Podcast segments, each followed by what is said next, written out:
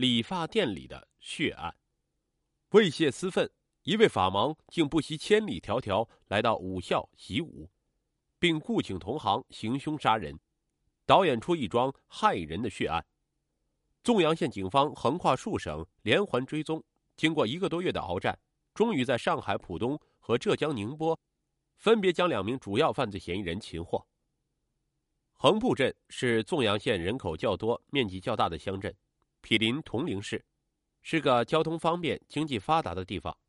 但二零零三年九月二十八日，这里却发生了一桩血案，把村民们给震惊了。九月二十八日上午十时许，天气微晴，唐三姐的理发店里显得有点冷清，只有一位三十来岁的壮汉周来应独自坐在那里。唐三姐的丈夫长期在外打工。她一人在家，便开起了这家理发店，生意马马虎虎，可以供他过日子。闲暇没事他便和同乡男人周来应、汪小白等人在一起玩耍厮混。二十八日这天，唐三姐起得较早，因感无聊，便打电话喊来好友周来应。周来应与唐三姐素有往来。周来应到后，唐三姐一会儿忙前，一会儿忙后，打扫了理发店后，便转到了后屋去准备中午的饭菜。周来应一人坐在店里的沙发上，盘起双腿，哼着小调，一副悠闲自在的样子。他随手拎开电视机，一部武打片的打斗场面吸引了他。谁知就在此时，三位陌生人冲到了他跟前儿。他正欲问理发吗？三位陌生人不理不答，分别从身后抽出钢管和自来水管。周来英见势不妙，想溜已经来不及了。三人举起钢管，朝着周来英就是一阵猛击。猝不及防的周来英倒在了血泊之中。此时，正在后堂做菜的唐三姐听到理发店里的打斗声，跑出来看时，三名歹徒已经窜出店外，跳上一辆三轮车逃之夭夭。唐三姐便大呼救人，喊来附近的居民，慌忙把昏迷不醒的周来英送到镇医院抢救，同时用电话向纵阳县公安局报案。在光天化日之下，在喧闹的街头如此行凶作恶，如入无人之境。横埠镇百姓一片哗然。纵阳县公安局局长潘晓林、副局长张崇明接到报案后，当即指示刑警大队技侦人员火速赶到现场展开侦查。因案发前后不到一分钟，发案现场又没有任何目击者，留给刑侦人员的是一团没有线头的乱麻。现场除了地上的血迹和一只断了腿的木椅以外，再没有其他的有力的证据。理发店主唐三姐在接受警方询问时，也是有意无意的支支吾吾，使案件无法获得直接的线索。这时，技侦人员便下决心大面积的走访群众，希望从走访中获取一丝半毫的有价值的线索。沿街居民对三个外来歹徒的面貌特征亦是描述不清，只是说近两天一直看到三个可疑人在街上转悠，他们一直以为是贼呢，没想到他们会杀人。正当警方调查工作感到很困难时，一位三轮车司机提供了重要线索。二十八日上午，曾有三个外地人，好像是北方口音，坐在我的车后，问到铜陵市怎么走。等他们三人坐上车子，约行了五分钟的路程，他们又说合肥有急事找，请把他们拉往去合肥的路口。三轮车路过一收费站时，车上的三人又问到合肥后怎么去河南。由此看来，三个歹徒作案后是准备朝北方走的。同时，专案组围绕受害人周来英生前活动情况也展开了调查。调查发现，死者周来英与唐三姐关系密切，有同居行为。而作为理发店老板的唐三姐，会不会又与其他男人有染，导致争风吃醋呢？或者是唐三姐在外打工的丈夫知道了内情后报复杀人呢？一个个问号盘旋在专案组人员的脑海里。随着调查工作的进展，后一个问号排除了，前一个问号也不存在。但周来英与本乡合龙村村民汪有才的一个另类纠纷却浮出水面。现年三十六岁的汪有才又高又瘦，皮肤白皙，所以村民送给他一个雅号“汪小白”。此人较为懒散，不务农活，前两年曾与周来应、唐三姐等人。多次外出合作进行摸风，摸风是专到机关办公室内拎包的行内称呼。他们常到一些办公楼去转悠，遇上有人就装作推销什么产品的。如果发现办公室内无人，就顺手牵羊把包拎走。周来应既有这种不洁之使，是否是圈内的一种排挤，招致杀身之祸呢？汪小白无疑是一个焦点。经过专案组民警进一步走访得知，汪小白在数月前曾与周来应干过一架，起因就是为某女争风吃醋后引发了矛盾，才导致这个摸风团伙的分裂。是巧，此时汪小白因一起盗窃事件受到公安机关传讯，汪小白便一直疑为周来英举报。有一天，两人在村头相见，分外眼红，便动手斗殴起来。周来英身强力壮，汪小白不是他的对手，汪的双眼被打得肿得像个桃子一般，加上现场有许多群众，汪小白感到当众受辱，便下决心要报仇雪恨。虽然他是快奔四的人，但一个奇怪的想法。很快占据了他的心头，练武去。汪小白常在电视广告里看到某武校招生的广告。二零零三年八月底，他怀揣学费迈进了一所武校，练就了一身武功来报仇雪恨。有了这一条线索，警方布下的网越张越大。汪小白来到蒙城县某武校后，便认真的和其他年轻人一起操拳弄腿。由于他年龄偏大，平时干活较少。体力上逊于青年人，天天练的是呲牙咧嘴的，几乎坚持不了。这时，一位师弟影上级的无业人员董长初打笑道：“阿兄，别练算了。”汪小白见其有几分豪爽，便渐渐的与董交往起来。一来二往的混熟了，两人以兄弟相称，扯起了家常事儿。汪小白言及自己来习武的苦衷，引起了董的同情。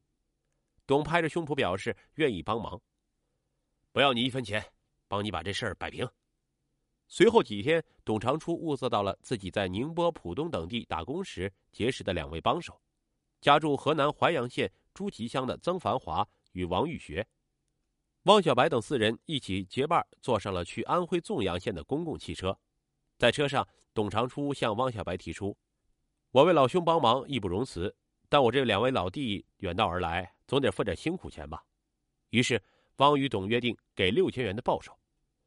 四人到了纵阳县横埠镇后，在花园街一家旅社住下。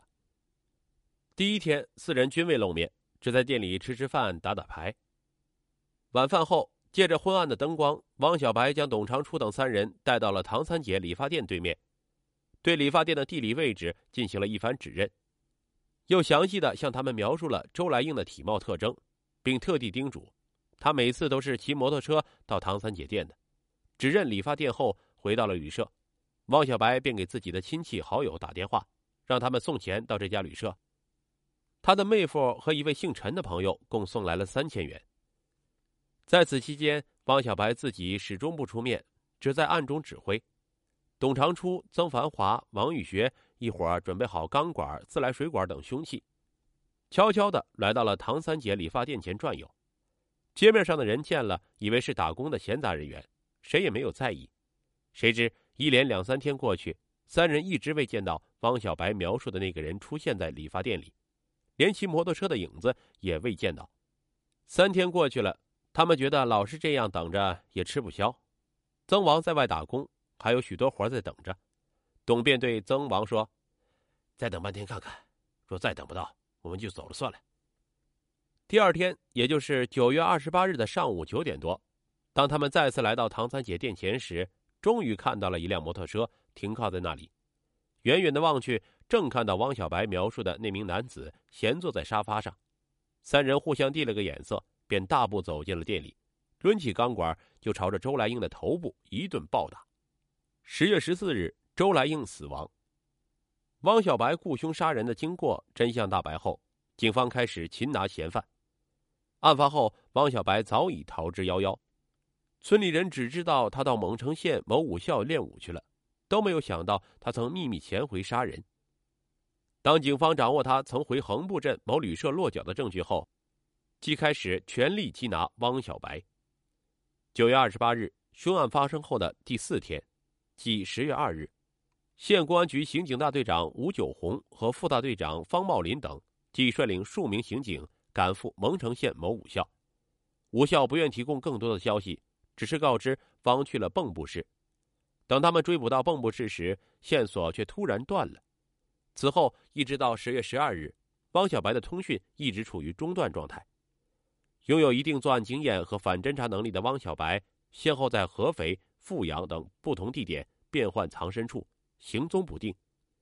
当获悉汪小白曾在合肥一家旅馆住宿的信息时，专案组在第一时间赶到，一问服务员，服务员回答：“人刚走不到半小时。”顺着线索，专案组立即赶到上海浦东，因为汪小白有几位亲戚在那里打工，他极有可能藏身在那里。果然，干警们经过对汪小白的亲戚教育说服后，最终将躲藏在一亲戚处的他给抓获了。汪小白对于自己的犯罪事实供认不讳，在审讯中，他坦陈，由于接触时间不长，他只知道自己武校的师兄姓胡，好像叫胡现金什么的。具体的说，胡是何方人士，另两位又是什么身份，他就不知晓了。专案组立即赶往胡现金的老家颍上县，通过当地公安机关的配合，查找出了胡现金的户籍档案，又通过乡政府得知，胡宪金夫妇现在宁波市鄞州区下应街打工。方茂林副大队长在颍上县获取蛛丝马迹后，立即将这一最新情况汇报给了大队长吴九红。吴大队长率领另一路专案组人员，从纵阳县连夜赶到了宁波市。在宁波市这样一个偌大的城市中，要找到一个胡现金是很难的。专案组沿着街道一一排查，历经艰辛，终于找到了胡现金。在排除了胡的作案时间和作案嫌疑后，胡提供了另一条信息：其表弟董长初曾使用过自己的身份证。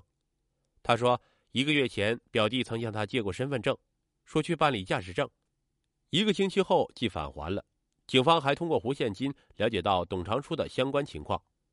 董长初原在自己的哥哥长途汽车上护车，喜欢打架，表现不好，头部后面有个疤了。专案组旋即返回蒙县城，取回了董长初的照片。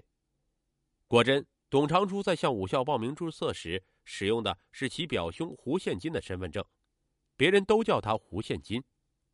九月二十八日行凶后一直没有行踪。董长初以前除帮兄长护车外，也曾到过沿海一些地方打工。经汪小白辨认，照片上的人就是他的武校师弟。至此，从阳县九二八雇凶杀人案的线索已经很明朗，警方的口袋越扎越紧。